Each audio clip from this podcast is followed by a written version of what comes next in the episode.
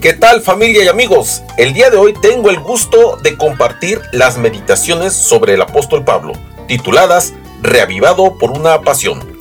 ¿Qué tal? Hoy es domingo 17 de enero y el título para el día de hoy es Afortunados. Y bueno, pues el texto se encuentra en Hechos 20, 10 al 12 y dice así. Entonces descendió Pablo y se echó sobre él y abrazándolo dijo, no os alarméis, pues está vivo llevaron vivo al joven y fueron grandemente consolados. Muy bien, pues iniciemos. Y quiero decirte algo muy importante. Eh, el nombre de afortunado significa que pasó a la historia por ser un joven que se quedó dormido mientras Pablo predicaba en Troas.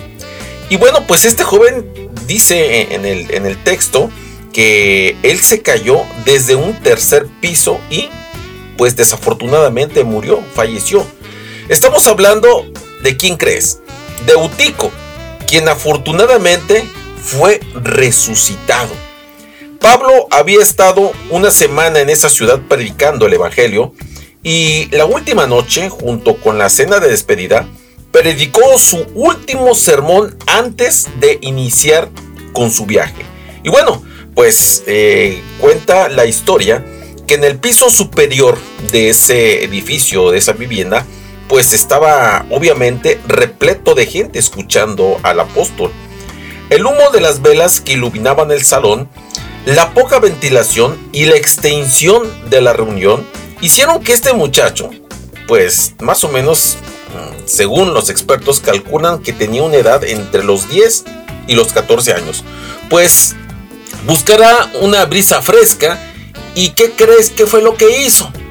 Bueno, pues dice la, escritura que buscó eh, la parte de un borde de una ventana para poder refrescarse.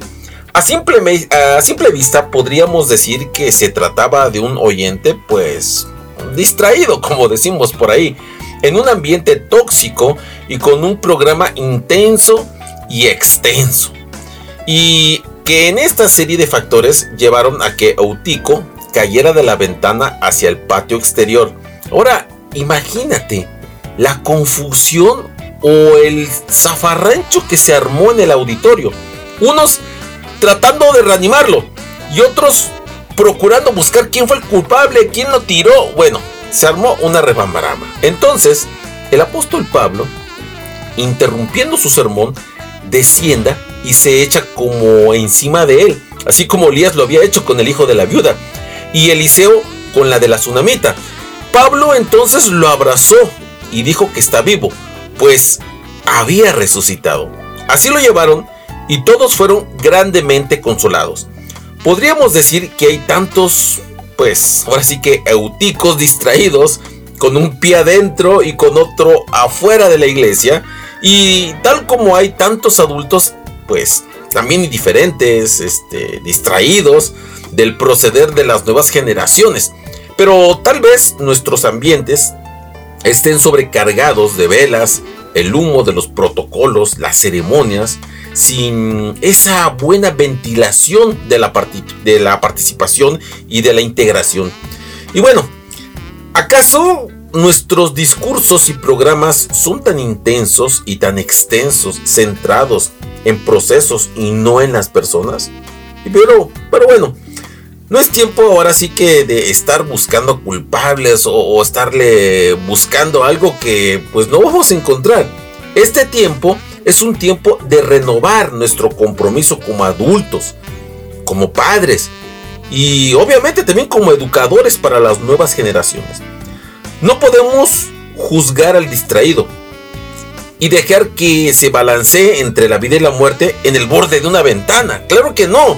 No podemos ofrecer un ambiente que se hace tóxico por la falta de coherencia, ya que nuestros discursos quedan muy distantes de los hechos.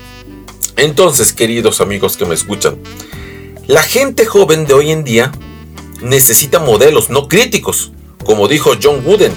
Pablo ya no está entre nosotros para resucitar a los euticos, ¿verdad? Pero somos afortunados porque el obrador de aquel milagro quiere repetirlo. solo necesita contar contigo como su instrumento. ¿Qué te parece, querido amigo? Nos vemos el día de mañana y que tengas un buen día.